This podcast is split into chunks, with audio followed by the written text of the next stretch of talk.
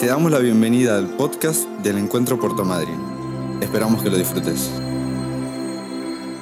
Quiero hablarte de, de un tema que nosotros iniciamos con los jóvenes esta, este mes de diciembre. Vamos a estar charlando en enero, en febrero, sobre este tema. Y es algo que nos golpea ¿no? de lleno, porque es entender el lugar que Dios nos pone, entender la posición que Dios nos da y es también lograr vivir lo que Dios pensó para nosotros. Nosotros le pusimos hijos de las segundas oportunidades. Así que si querés anotar ahí el título, hijos de las segundas oportunidades. Y ahora quiero contarte de qué se trata. Nuestro proyecto con los jóvenes es entender primeramente nosotros que somos hijos, que Dios nos ha dado oportunidades una y otra vez de acercarnos a Él. Y ayer decíamos, por eso estamos en el lugar donde estamos. Éramos 26 chicos que estábamos recibiendo de Dios, celebrando a nuestro Dios, disfrutando la juventud, pero entendiendo que éramos hijos que Dios nos había dado una oportunidad. Y decíamos esto, la oportunidad que Dios nos da a nosotros de conocer a, a Dios, de sentir su amor, no es solamente para nosotros, sino es para aprender a darlo. Aprender que si somos hijos, necesitamos compartir este mensaje. Si somos perdonados, necesitamos compartir el mensaje del perdón. Y por eso nosotros le pusimos hijos de segundas oportunidades. Porque Dios no solamente nos da una oportunidad a nosotros de ser llamados hijos, sino a otras personas de ser llamados hijos de Dios. Y nos propusimos todo este, este mes de diciembre, enero y febrero de hacer evangelismo en las calles para atraer aquellos jóvenes que necesitan conocer de Dios, pero también nos propusimos de llamar a aquellos que alguna vez estuvieron con nosotros y hoy no están. Entonces, esto de ser hijo de segunda oportunidad tiene un doble propósito. Entender el lugar que Dios nos dio, pero también entender la tarea que Dios nos dio. Y Dios nos entregó como jóvenes, que nos toca quizás presenciar una edad, estar en una edad específica que es difícil, pero quiero invitarte a que en este tiempo estés orando por nosotros, por todo el equipo, no solamente los jóvenes, sino adolescentes, pre, los niños, porque creemos que lo que está sucediendo en las edades realmente va a bendecir a nuestra ciudad, no solamente a nuestra iglesia, sino a nuestra ciudad. Y creemos fuertemente que Dios está trayendo a esos hijos que están siendo sanados, restaurados y entendiendo el mensaje de las segundas oportunidades. Amén. Así que quiero compartirte Lucas capítulo 15, versículo 1 al 7 una historia súper conocida que nos va a dar el marco para entender qué es ser una persona que entiende el mensaje de ser hijos de segunda oportunidades. Cuando lo leas vas a decir, ah, claro, es este versículo. Así que si tienes tu Biblia ahí, Lucas capítulo 15, versículo 1. Yo tengo NTV, así que para los que tienen la aplicación puede cambiar su aplicación y ponerle NTV. La historia es súper conocida. ¿Qué dice ahí? La oveja perdida, ¿no? Dice, los cobradores de impuestos y otros pecadores de mala fama a menudo venían a escuchar las enseñanzas de Jesús. Por eso los fariseos y los maestros de la ley religiosa se quejaban de que Jesús se juntaba con semejantes pecadores y hasta comía con ellos. Entonces Jesús le dijo, le dijo la siguiente historia. Si un hombre tiene 100 ovejas y una de ellas se pierde, ¿qué hará? ¿No dejará las 99 en el desierto y saldrá a buscar a la perdida hasta que la encuentre? Y cuando la encuentre, la cargará con alegría en sus hombros la lleva, y la llevará a su casa. Cuando llegue, llamará a sus amigos y vecinos y le dirá, alégrense conmigo porque encontré mi oveja perdida. De la misma manera, hay más alegría en el cielo por un pecador perdido que se arrepiente y regresa a Dios que por 99 justos que no se extraviaron.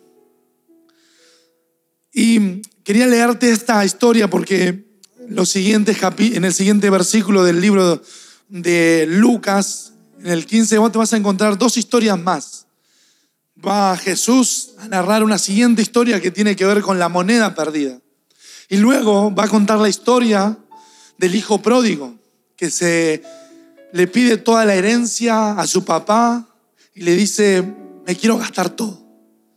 Quiero que me des mi parte y me voy a gastar todo y me voy a ir. Esas tres historias están relacionadas con lo que Jesús comienza a explicar, o por lo menos con lo que Jesús quiere decirle a aquellas personas que se enojan con, los con lo que Él come, con los pecadores, con lo de mala fama. Entonces, esas tres historias son correlativas yo te voy a invitar después en tu casa, si querés leerla, para seguir profundizando este tema de hijos y oportunidades. Pero me llama mucho la atención esta historia con respecto a esta enseñanza que deja Jesús y cómo utiliza esto de las ovejas, algo muy normal de la época, pero lo utiliza de una manera especial, porque la historia Sinceramente, uno, ¿no? cuando tiene muchas cosas, mucha abundancia, no le importa si pierde algo, ¿no? Por ejemplo, uno cuando quizás eh, tiene algo que, le gusta, pero lo tiene en abundancia, no, le presta valor, porque tiene mucho. Porque no le si lo pierde va y compra otra cosa. Pero es interesante el versículo que nos lleva a pensar de que tiene 100 ovejas el pastor este pierde a una y no dicen, bueno, total, una, vuelvo con 99, no hay ningún problema. Si tengo 99. No, no, la historia nos muestra a Jesús diciendo, este pastor va y busca a su oveja porque no, no quiere que se le pierda nada. Y de esto tiene que ver el mensaje de hijo de segunda oportunidades. No perder a nadie. Hay una promesa que nos hemos hecho los chicos en el equipo de jóvenes cada vez que entramos en una nueva etapa. Nos abrazamos, normalmente decimos y hacemos una oración y decimos, todos estamos juntos en esto. Porque es la realidad. Ningún desafío lo podemos enfrentar solo porque la vida cristiana no se vive sola. Ninguna etapa de nuestra vida la podemos vivir sola porque la realidad es que podemos quedar en el camino y perder. Y es lo mismo que sucede con esto. Todos necesitamos llegar a buen puerto. Y me imagino esta persona que, o en la historia, ¿no? Que pierde la oveja, no dice, bueno, total fue esa oveja que yo no la quería mucho. No me la bancaba. Todo el tiempo, quejándose. No me imagino sino diciendo, wow, se acaba de perder algo, no se me puede perder a mí. Y esa es la actitud de aquellos que entienden este tipo de mensaje.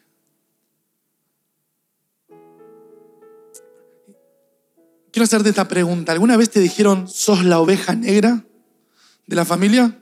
A mí me dijeron muchas veces, pero por, por otra cosa. ¿Alguna vez le dijeron, levanta tu mano, a ver? Si ¿Alguna vez te dijeron eso? Sí, sí. Todos los días. Qué interesante, ¿no?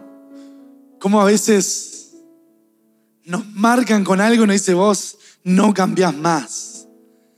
Vas a seguir siendo siempre el mismo. Y me llama la atención en esta parte de la historia porque podríamos tranquilamente el de la historia decir, esta la oveja negra se perdió, ya está, no va a cambiar, no me interesa, total tengo 99. Pero para Jesús en la historia, la oveja que se pierde es algo que debe encontrar. Por eso que si alguna vez te dijeron, sos la oveja negra de la familia, mejor, Dios te está buscando. Y si alguna vez encontraste a alguien en la calle y dijo, a mí nunca me sale nada bien, no creo tampoco en Dios, no confío en la iglesia, porque siempre que fui me pasaron cosas, le tenés que abrazar y decir, vos sos mi oveja perdida. Vos sos esa oveja que nos va a costar traerte, pero te vamos a traer. Te vamos a abrazar, vamos a hacer lo posible para que vengas. Entender el mensaje de hijos de segunda oportunidad es ver que lo que se pierde no se tiene que perder. Tiene que ser encontrado. Tiene que ser encontrado cueste lo que cueste. Y nosotros tenemos muchos chicos que estaban en nuestro grupo de jóvenes y por una situación, por otra, se fueron. Los llamamos, le enviamos cartas, lo mandamos por internet, ¿no? Algunos nos bloquearon, sabemos que nos bloquearon, repesado todo el tiempo. Pero seguimos orando por ellos, seguimos clamando por ellos. Y eso es entender este mensaje. No estás perdido, solamente no encontrás el camino a casa, pero ya no vamos a encontrar en la rambla, en la plaza, en alguna parada de colectivo, en alguna quizás cola del banco, en algún lugar nos encontraremos para abrazarte y solamente decirte, no estás perdido. Y ese es nuestro mensaje en este tiempo. Ese es nuestro mensaje de decir, no están perdidos estos chicos, solamente debemos encontrarlo. Y esa es nuestra tarea y nuestro trabajo. Quiero volverte a la historia de la oveja.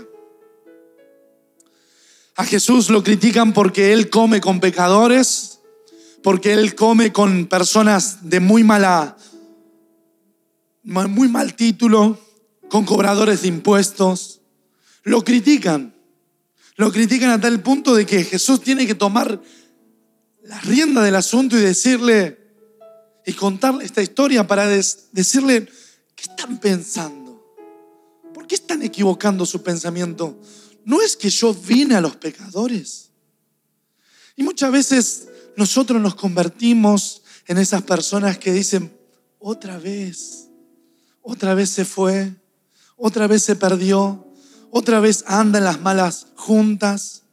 Muchas veces nos pasa esto, nos convertimos nosotros en aquellos que acusan y piensan de manera religiosa, esta persona no va a cambiar.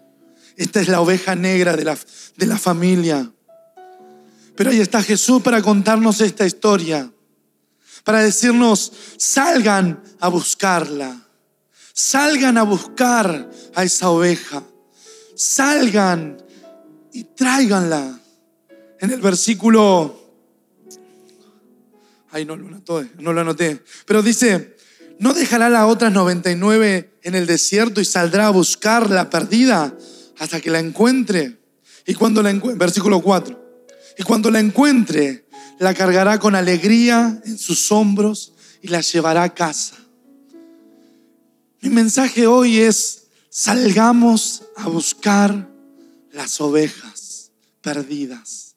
Salgamos a buscar a nuestros amigos, familiares que todavía no conocen de Dios. Y ayer cuando hablábamos de esto, esto de salir a buscar, muchas veces es ir a buscar, encontrarlo. Pero como hoy hablaba Carliños a la mañana, decía, esta persona no podía caminar, no tenía la oportunidad de volver al, al palacio del rey y alguien lo cargó y lo llevó. Lo llevó y lo sentó a la mesa. Y nuestra tarea en este tiempo es salir a buscar a aquellos que se pierden, cargarlo a nuestros hombros, llevarlo a la casa, sentarlo a la mesa y decirle, mirá, este es tu lugar. Este es tu lugar. A vos te corresponde la mesa como a mí. Una vez me trajeron. Estos son los manjares que Dios tiene pensado para vos. Nos llama tanto la atención esto que dice cargar a la oveja. en nuestros hombros. Esa es nuestra tarea en este tiempo, salir y cargar y llevarlo a casa. Pero hay algo más que dice este versículo. Cuando llega a su casa, dice, llamará a sus amigos, vecinos, y le dirá, alégrense conmigo. Acabo de encontrar lo que había perdido. Vieron que a veces uno cuando ve a alguien en la iglesia que, que hace mucho tiempo que no viene, capaz que le dice, oh, y otra vez volviste. Y es el tiempo de decirle, no, me alegro con vos, estás. Gracias por venir, gracias por estar. Gracias por quizás darnos una oportunidad más a nosotros de poder amarte, de poder cuidarte. Y me llama la atención esto, alégrense conmigo porque encontré mi oveja perdida. Y es cuando Jesús nos da esta enseñanza. Hay alegría en el cielo cuando un pecador se arrepiente. Y quiero hablarte de esto, arrepentimiento y regreso. Nuestra tarea en este tiempo es salir a buscar a las ovejas perdidas, cargarlas en nuestro hombro, traerla a casa, sentarla a la mesa y orar para que haya un verdadero arrepentimiento y un regreso favorable a casa. Muchas veces uno se alegra porque alguien viene, pero esa persona está en el proceso. Normalmente alguien que llega después de haber sido dañada por el mundo, por la iglesia, por situaciones de la vida, cuesta mucho abrazarla. Porque claro, no se deja, no se permite amar, está muy golpeada, está machucada, pero es el tiempo de orar y decirle, Señor, gloria a Dios porque regresó. Gloria a Dios porque está acá.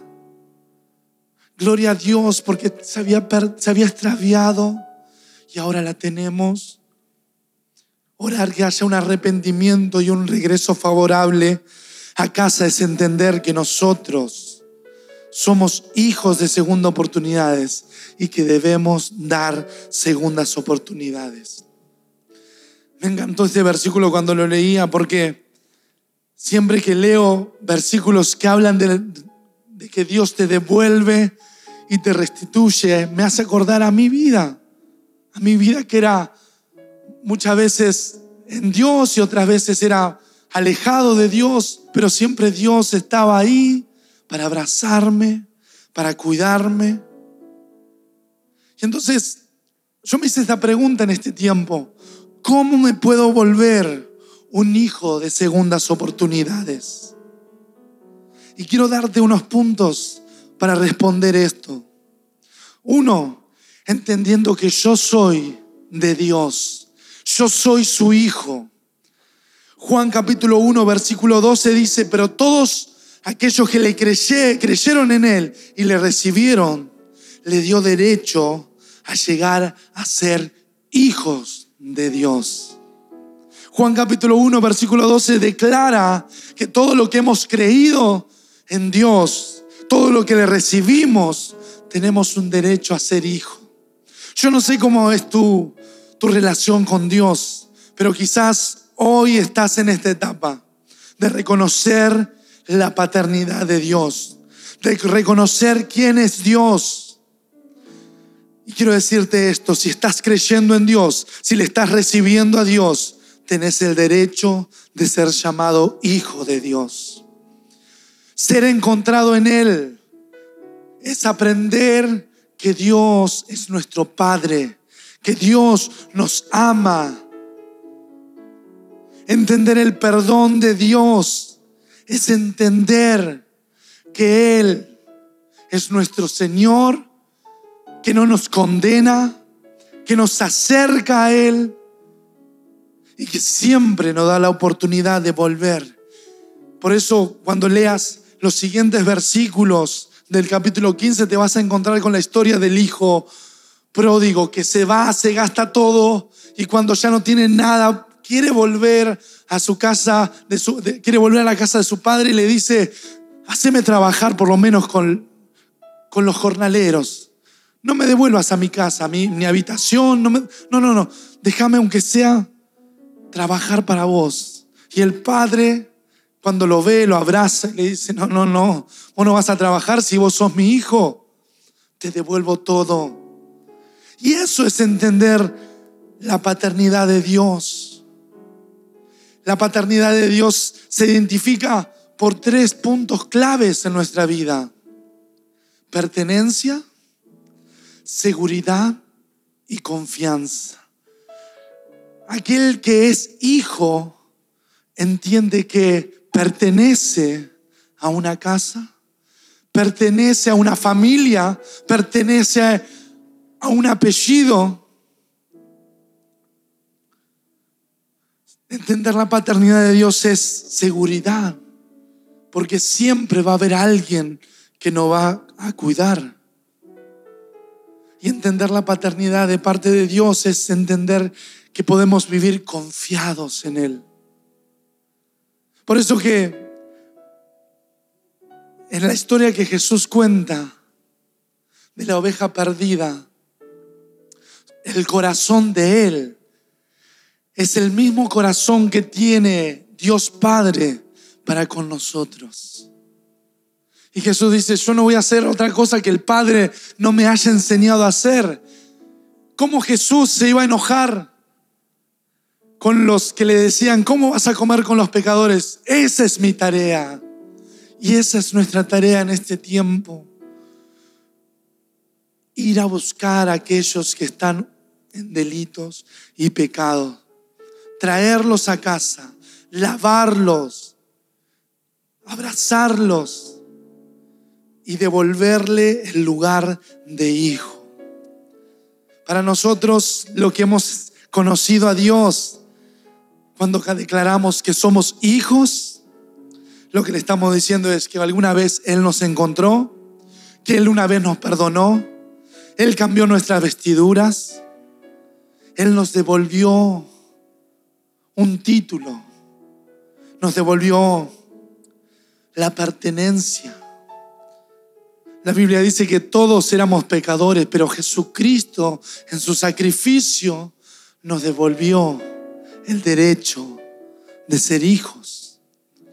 Por eso que aquellos que entienden el mensaje de hijo de segunda oportunidades, entienden que pertenecen a una casa, entienden que pertenecen a una familia, que tienen seguridad en lo que hablamos y decimos, tenemos plena confianza que Dios lo hará. Es por eso que los hijos de segunda oportunidades están preparados para dar un testimonio vivo de cómo se reconcilian las vidas. Yo no sé cuál es tu etapa en Dios en este tiempo, pero nuestra tarea para lo que hemos recibido de Dios es reconciliar al que está perdido, al que está extraviado. Y ayer Bianca daba un gran ejemplo Muchas veces las personas que no han conocido de Dios o que han tenido mala experiencia con Dios o con la iglesia, lo único que tienes es el GPS confundido. No saben cuál es el lugar y el regreso a casa. Pero nosotros que hemos encontrado el norte, la dirección en nuestra vida, es el tiempo de abrazar a esa gente, decirles por acá vení, es por este lugar. Porque nosotros hemos sido reconciliados y tenemos un testimonio. Iglesia, quiero invitarte en este tiempo y más ahora que estamos celebrando, vamos a celebrar la Navidad, vamos a celebrar un gran tiempo, es hora de declarar el mensaje de salvación. Es hora de dejar de ver ovejas negras y perdidas y empezar a decirle, vos sos la oveja que tenés que volver al redil, la extraviada, pero ya no vas a ser extraviada, ya vas a ser encontrada por Dios. Celebrar con alegría cuando alguien regresa a casa.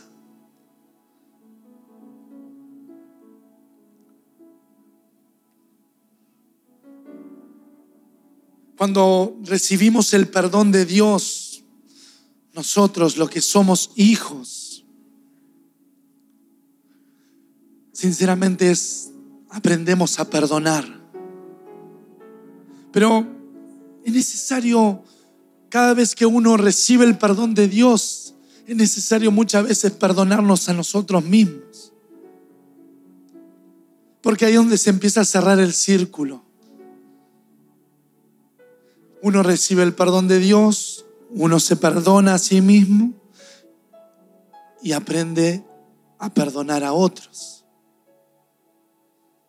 Para aquellos que son hijos, esto es una cultura. Reciben el poder, el perdón de Dios, reciben el favor de Dios, viven el favor de Dios y atrapan a otros, llaman a otros a vivir el favor de Dios. Por eso que ser hijos de segunda oportunidades es cambiar nuestra manera de pensar, nuestra cultura. Porque muchas veces nosotros decimos, este no cambia más. ¿Cuántas veces? ¿Cuántas veces los tenemos que llamar? Pero para esta historia, la oveja perdida lo es todo. Y Jesús termina diciendo, es mejor un pecador arrepentido. Es mejor un pecador arrepentido que alguien que no se extravió nunca. Por eso que hoy es sumamente importante este mensaje. Seguramente vamos a tener, encontrarnos con familia en las fiestas que no conocen de Dios, o que están enojadas, o que están peleadas, o no comparten la mesa. ¿A cuánto le pasan eso? Muchas veces a mí me pasó en mi familia. No, no voy a ir a, comer a, tal casa porque no me llevo bien. Pero es ahí donde nosotros, los hijos de segunda oportunidades, aparecemos y decimos, no, no, no, no, no podemos estar peleados. Necesitamos reconciliarnos. Estas fechas que vienen como la Navidad, el Año Nuevo, es el momento perfecto para volvernos hijos de segunda oportunidades. Es nuestra tarea cargar en el hombro a aquellos que están enojados, peleados, y devolverlo a casa, sentarlo a la mesa y comer y celebrar juntos.